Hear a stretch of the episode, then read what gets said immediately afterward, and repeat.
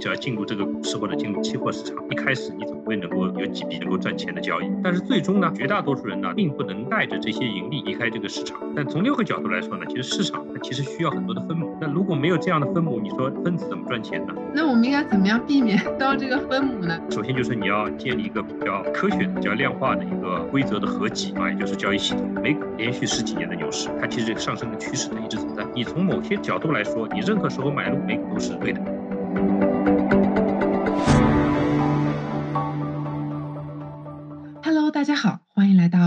去讲。我是坐标 Boston Eileen。上一期呢，我们很有幸请到了全球多家交易所的特聘讲师顾总，来跟我们分享了一下2023年全球大类资产的走势情况，啊，跟我们讲了一下2024年的展望，以及分享了一些投资机会吧。我觉得自己受益良多。但是我觉得采访下来，因为我们也知道顾总他在全球宏观量化方向有十几年的交易经验啊，所以我总觉得好像缺了点什么。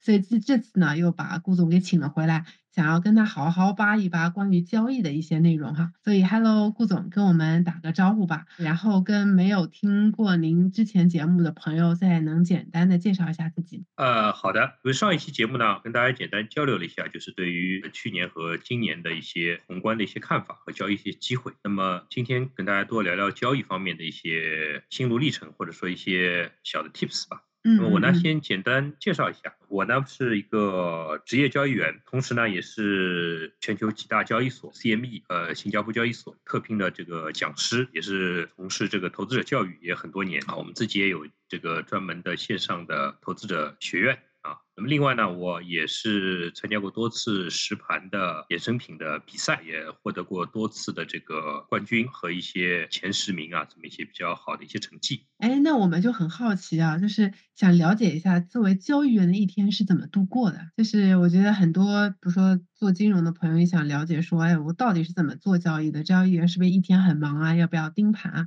能不能跟大家分享一下自己交易的日常呢？做交易员来说呢，实际上是比较应该来说比较枯燥。那有时候呢也会有比较辛苦，那么枯燥主要是来源于就是如果你交易时间超过三年以上的话，你如果还在这个市场里还在的话啊，就是没有被市场消灭的话，那么你会逐渐发现一个真相，就是呢，其实市场的一些波动呢，并不能给你带来一些这个肾上腺素它这个分泌或者说多巴胺的这个分泌，它就像喝水。吃饭一样是一个很平常的事情啊，其实你要做的就是等待。宠辱不惊了，相当于说大风大浪都经历过了，所以心脏变得很大，是吗？对，就说其实就是你有一套交易的规则。然后呢，你要做的就是等待和过滤、识别。其实就是跟一台电脑做的事情呢没什么区别。嗯，哎，你说的这个规则其实还挺有意思的，就是说，呃，我之前有一个也是做交易的朋友，但是他是做量化交易的朋友，他说就是今天看市场情况好不好，好的话呢，就把这个交易策略给它开起来啊，一开呢就能赚钱。那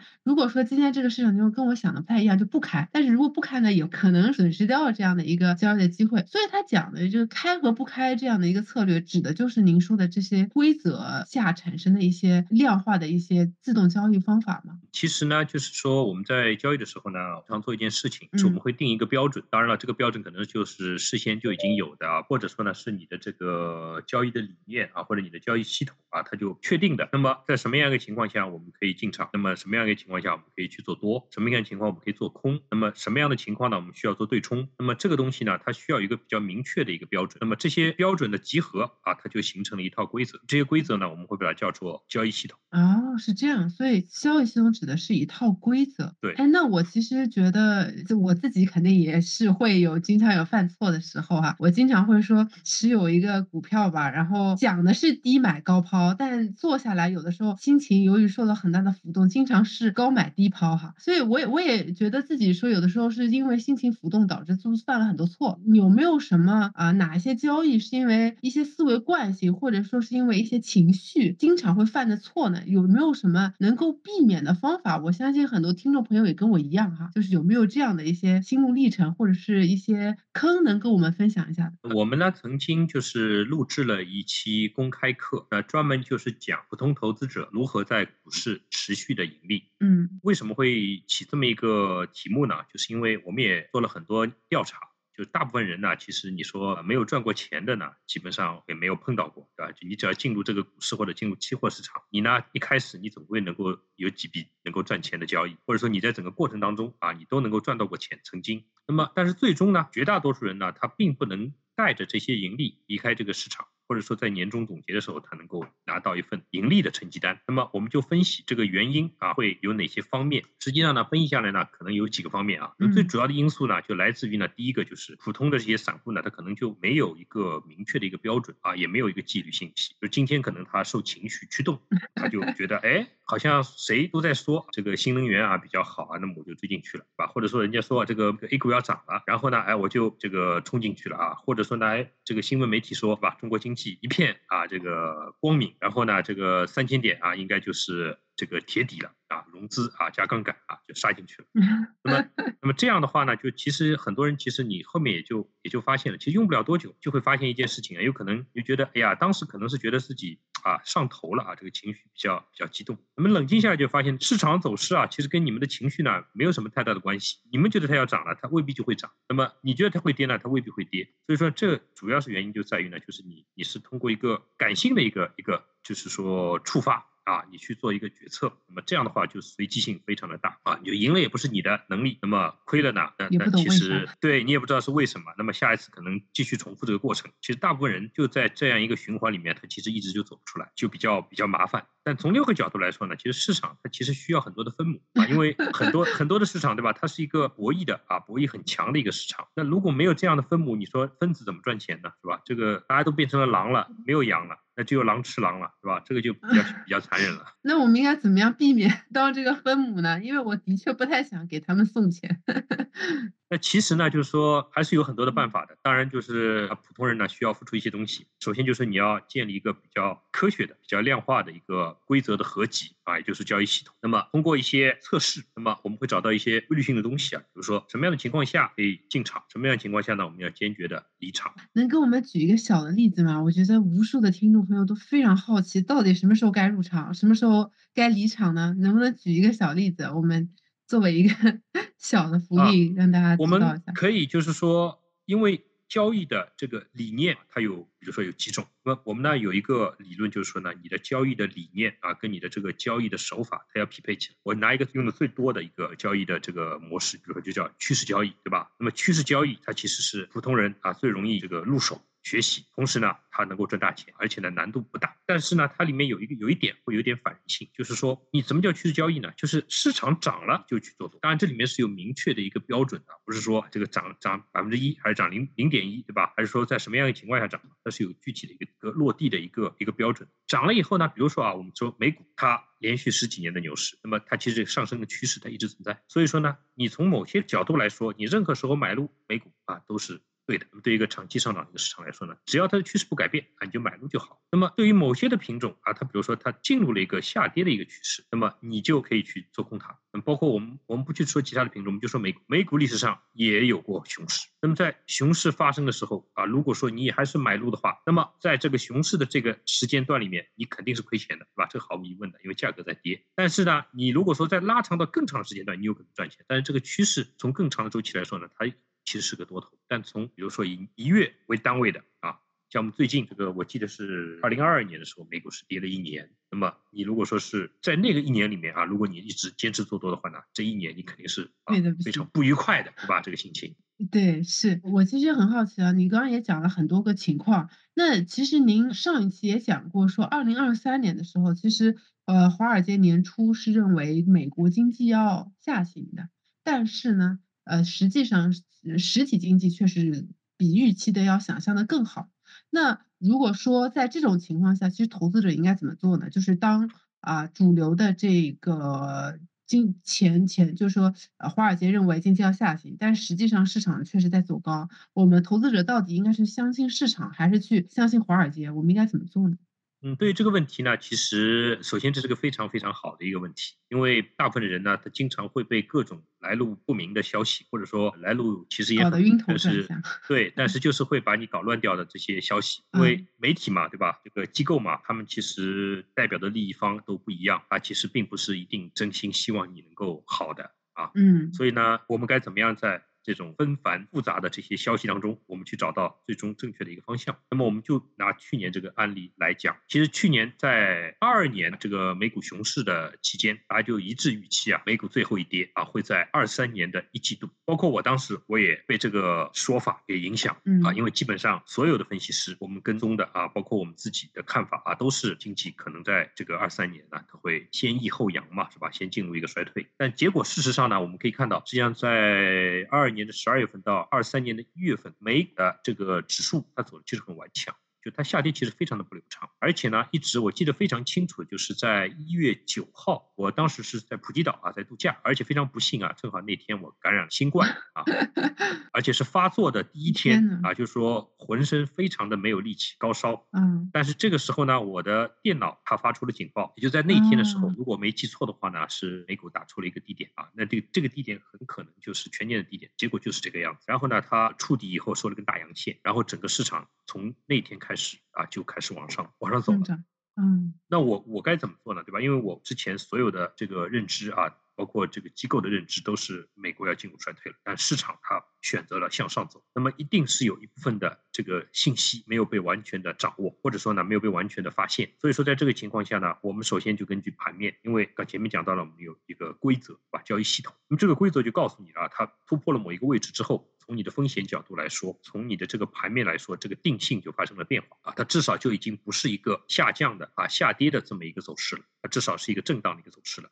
所以你需要做的就是把你的空头的仓位全部做处理，要么就对冲掉，要么就离场平仓离场。所以在在那天这个情况下，我就是和我的这个团队一起把这些空头的仓位呢都做了处理。所以后面其实大家就看到了，这个这天以后美股就开始往上走。所以因为我们多年的交易经验和我们的交易的这个。规则就告诉我，你不要去管事先啊，这个媒体怎么说啊，这个机构怎么说啊，包括你自己怎么认为的，这都不重要啊，因为市场它不在乎，它不 care，只有市场真正的走势才是最。所以说，一旦触发了这么一个预警的地方，个标准的话，那么你就要做出做出一些处理，哪怕你不同意啊啊，那你也得要处理。那么如果说你能看明白的话，那么你就应该迅速的转向。啊，其实这个说的让我还觉得挺有感悟的，就是其实有很多不同的声音，他们其实都啊不一定是真的。但是如果说真的有大批量资金进入这个市场，比如进入一个股票，那这股票必定是走高的。当你发现出现一个 pattern 的时候，出现一个模式的时候，或者出你就会执行你的 rule，然后去执行你该有的在这个 pattern 下的一个一个交易，是这样的。对你，如果方向发现你的方向不对了，那你第一时间就应该把这个方向给扭转过来。嗯，如果说你觉得你还没准备好，那你就先离场。嗯，对吧？离场你就不会再亏损了，也不会赚钱了，一切都静止。嗯，看明白了再说。嗯，哎，但是我其实很好奇，对于普通我们听众来讲，我们的确没有这么多的一些交易经验啊，也不太没有在干过这么多年，没有对某一种产品也不太了解，对吧？那为什么我我觉得比起就是。我们被动持有了一些 ETF，举一个例子，我们持有了一些美股，或者是持有了一些理财基金啊，国内还有很多保底的那种理财基金。那主动交易的，像你们这样主动交易的优势到底是在哪里呢？就是说，是不是能赚更多的钱，还是怎么样？你会怎么推荐呢？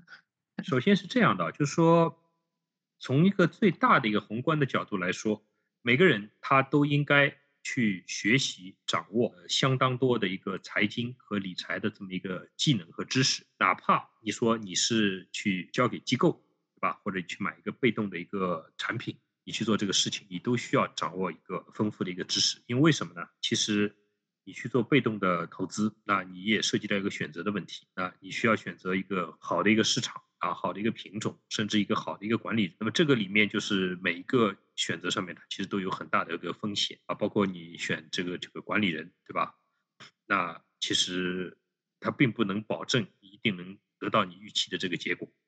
嗯，那么我们进一步来说这个事情，就是说主动性的你去做一些投资啊，跟一个被动的啊投资，呃，优势在哪里？那么首先来说呢，就是你有相当的灵活性啊，因为。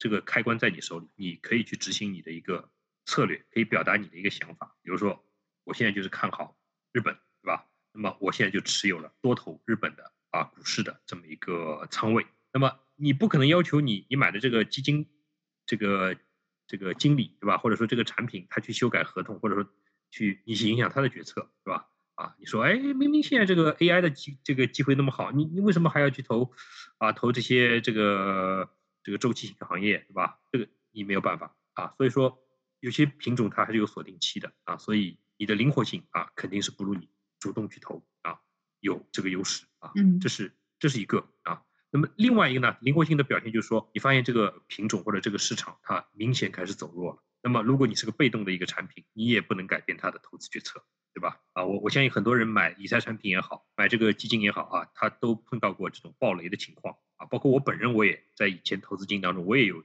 相信一个一个产品，我买进去之后，结果它就开始亏。那那你你都看出来了，这个这个走势不对了啊！我都通过我的渠道啊，向他们的基金经理反映了，我说你们。要控制下风险，但是问题是你你不能影响他的决策，是吧？他就是觉得我我要这边我要我要去搏一把，那你就没有办法。所以呢，就这个就是说一个灵活性啊，一个就是灵活把握机会和灵活控制风险。那么第二点呢，就是说你你如果说对一个东西你比较有自己的认知，那么你就有可能获取一个超额的收益啊。比如说去年，如果说你看好了 AI 啊这个投资机会的话，对吧？你就多买一点英伟达，是吧？或者买一个 AI 的这个指数基金的话。那你的收益肯定跑赢指数啊，对吧？或者说跑赢你选错品种的，那就是一个超额的一个收益的机会。当然了，超额收益它背后可能也这个反面有可能也会有另外的一种选择失败的一个结果。嗯，所以呢，就是说主动性会更强一点。那么另外就是前面也讲到关于这个风险管理的问题，就是你可以有自己的一套风险的一个规则啊，就是 rules 啊。那么你你可以去贯彻它，但是如果说你去被动性的，比如说你去跟一个 ETF。那它跟的一个标的物是怎么走的，它就应该要去复制它。那你，你不可能去影响这个他的这个决策啊，因为他的 rules 就是跟跟踪，是吧？所以说呢，主动交易优势在于，就是说，如果说你具备一定能力的话，那么你可以选择更好的一个选择。嗯，啊，大概理解，就是主动交易其实适合一些。啊，自己比较有主见的、有想法的，而且已经有渠道的，也愿意去自己获呃追求一些超额收益的这样的一些人群去来。做对吧？哎，那我我我说到这边，我就代表这类人群来问你一下，我如果说我想做，我可能说本身就在金融行业啊，但是我也不太懂哎怎么交易，但我的确懂懂一些大概的框架，懂一些宏观，懂一些定价等等的，但是我其实并不太懂交易，有什么样一些技巧啊，或者是有一些哪些呃衍生工具啊，我我可以使用的吗？啊，能不能跟我们简单分享一下这些技巧或者是一些工具呢？嗯嗯，刚才那个主持人说的这个情况，我。碰到非常的普遍，就是我们行业内有非常多的人啊，就是说他可能懂一些基本面的东西，懂一些估值，懂一些理论，甚至呢，他可能还会获得一些专业证书。但是呢，这些东西它并不代表你的投资能力是合格的。嗯，是啊，因为经常我们会碰到这样的人，就是讲起来头头是道，但是一上战场呢，就是亏得一塌糊涂。因为实战跟你的这个理论的东西，其实上还有很大的一个 gap。所以说呢，交易它本身来说呢，它是一份是一个执行的一个一个领域，它更多来说是一些这个规则啊，一些执行啊，或者说呢，对一些这个细节的把握啊，包括对仓位的啊，对工具的选择。所以这就是为什么就是我们会做这个投资者教育的这个原因。那么一般来说呢，我们现在会用的更多的一个衍生品可能会就是期权。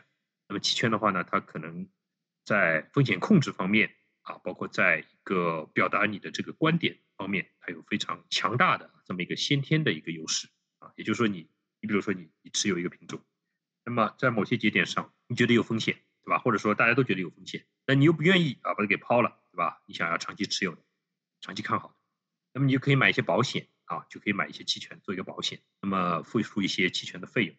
这样的话呢，你等这个时间啊过去以后，这个风险事件披露出来了以后。啊，那么影响就就出现了，对吧？啊，不管好还是坏啊，如果是好的，那么你这个保险费就花了，那么买个平安，对吧？如果说是坏的啊，你有保险就起作用，对吧？啊，也是保个平安。所以呢，这个是比较好的一些工具。那么另外来说呢，就是说普通的投资者呢，他们是非常有必要去学习专业的交易的技巧、交易的技术和风控的这个技巧和能力啊，这是非常重要的。哎，那您有什么推荐的书籍或者是一些平台，啊，来去学习这些东西的吗？因为就像你说的那些期权哈，我知道有一些朋友其实拿期权去玩梭哈的，哎，我涨了就嗯。翻倍涨啊，我跌了就翻倍跌，我也，呃，不会去考虑。而且就算我知道可能说可以跟股票之间形成一些组合，啊，买一些 call，然后或者 short 一些 call，然后配一些股票可以 build 一些不同的 structure，但是你真的到实操的时候，其实还是挺难的，你不知道什么时候该买。然后，啊，你看了这么多的指标，对吧？到底应该买什么时候到期的呀？啊，到底应该行权价啊？你你可能它到期之后，你看这个价格在下跌，哎呀，我到底要不要抛要不要抛？就是其实我觉得在在交易当中还是尽管理就算懂了理论，我觉得落实到实战上还是会踩很多坑的。就是有没有这样的一些壁垒的，或者说是能够增强我们投资信心的一些书，或者是能帮助到我们，或者是一些材料啊、平台啊都可以，嗯。这块儿来说呢，因为我本身的就是说成长的路径，包括学习的路径，我呢倒不是说完全去靠看书这块儿。所以嗯。呢，我更多来说呢，就是直接学习，呃，一些取得成绩的一些老师去上课，去学习他们的一些交易的方式、模式和交易的技巧、交易的技术。然后呢，再自己回来把它变成自己的一套东西。那么这样的话呢，就是你站在别人的肩膀上，你去再做进一步的去这个磨合，这个变成你自己的东西，这个效率会非常的高。一般来嗯。说，看书可能第一很多人的第一直觉是看书，但看书它的好处在于就是你的一些基础知识，就是你首先你要对这个领域的东西啊，你得要听得懂，否则的话我给你讲个专业术语，你你可能都听不懂，啊，你就连基本上你就连去读书的这个 资格都没有了。就像我们去这个学校里面去读书，对吧？你首先得认识字啊，是吧？那么在这个基础上呢，你再去学习，可能就效果非常好。那真正你说靠看书能够成为高手的，在我的接触的所有的教育员当中，我没有碰到过一个是这样的。也啊，就是说，它是一个做的一个艺术，而不是就是说你靠读书这件事情。你你读书也好，你跟了别人去学也好，你最终你得要实践，实践以后你还要再去复盘，要去修正，啊，它是一个闭环的一个东西。然后呢，你再得到新的认知以后，再去实践，那么这样的话一个循环以后，你才有可能就是说真正达到一个把这个参数和这个系统能够调到一个比较好的一个状态。嗯嗯嗯，对，其实实践也是对的检验真实知真理的唯一方法，特别是在交易这边，的确，我的确也看到很少看到关于就是交易类的书籍，把它写的特别的，呃，就你看了书以后，你说你马上第二天就变成一个交易高手，这个事嗯，情我从来没见过。对对 对，是。就是那之前顾总你不是提过那个知识星球吗？知识星球上面有。这样的内容吗？就是说关于这个怎么样去交易啊，这块内容有吗？呃，我们会在上面做一些点评，就是说交易心态呀，交易这个时机啊，还有一些基本的一些交易的一些这个，呃，规则。然后呢，呃，也会定期会在上面发布一些就是我们会做一些直播，还有嗯。就是我们近期呢，也是在开展这个期货这样一个培训，这么一个一个课程。这些，嗯，我相信都可以帮到一些投资者。另外呢，就是我们在各大券商都会有一些公开课，啊，那都是免费的，那么嗯。都会把一些东西给掰碎了，啊，然后去讲。啊，比如说像之前我在这个富途，在老虎证券，啊，几个还有那个盈透，都有我们的这个，呃，教大家这个免费学习股指期货入门的这个三节课，啊，这些东西。其实如果你愿意上网搜一下的话，都可以搜到这些东西。当然你也可以找到我们，啊，来系统性的来学习一个交易系统的一个东西，这样的话可能就会时间会短一点。当然了，就是说交易是有风险的，而且呢，对于人的要求呢，可能会比较高一点，所以每个人可能他需要做好一个心理的准备。对，然后说到这里想提一下，可能没有听过我们上期节目的听众哈，呃，顾总他这个知识星球其实为我们北美金视角的听众提供了一个福利，就是为期三天的一个免费体验券。所以说如果大家感兴趣的话，可以去下载知识星球这样的一个 APP，然后去收听一些这个平台上面有一些免费的这个研报分享啊，还有一些策略啊，一些宏观的点评等等。如果大家感兴趣的话，就大家可以去听哈，也算是给我们听众的一个福利了。还我还有一个小问题啊，就是您之前刚刚提到了一个策略的一个参数，就是您说刚刚要调参数。其实我自己，呃，在上学的时候，啊，也也有这个体会。比如说我当时上一节课叫做量化交易吧，然后老师让我们拿程序写一个量化交易，然后做一下回测等等。但是其实你写一个策略并不是很难，但是呢，我会发现你去找一个合适的参数或者一个合适的一个规则。比如说我看到什么样的情况，我应该执行买入，或者我看到这个条件加那个条件，当这两个条件同时发生，或者是其其中取一等等等等，就是我要设置一个规则，并且找到一个合适的参数是非常非常难的。嗯，不同的产品、不同的市场其实还都不太一样。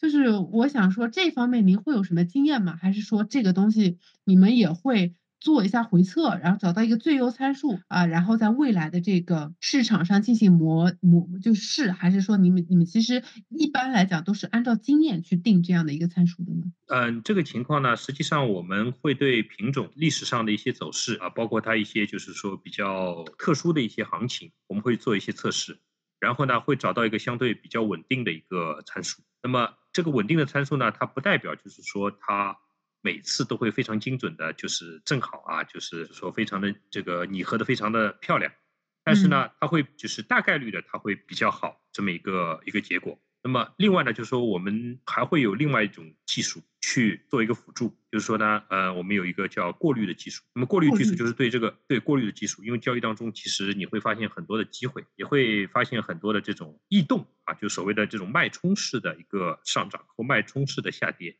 它可能他的目的可能就是为了让你呃把你赶出去。啊，就是比如说你有止损，对吧？那么他的目的就是把你打掉啊，很多时候会出现这样一种走势。那么如果说用了我们的这个过滤的这个技术以后呢，我们就能够在参数的基础上，我们会把它再增强它的这个策略的，就是它的一个健壮性，就是说它不是那么容易被你给震出来。我不知道我这个表述能够让就是有一些假的信号会被过滤掉，过滤掉，对对对对对对对对，就这个意思，就是说能够识别和过滤一些假信号，然后呢，能够让你这个。最终的整体的一个表现会在一个平衡性上会更好一点，嗯，啊，大致是这么一个意思。对，但是这个过滤器的这个规则的设定也是比较需要靠你们对历史的观察和自己的交易经验的，是吗？嗯，这个东西呢，就是说，一个是对历史的观察，另外一个呢，就是它有一些理论的一些支持，所以就根据这个理论的一些原则，我们去做这么一个过滤。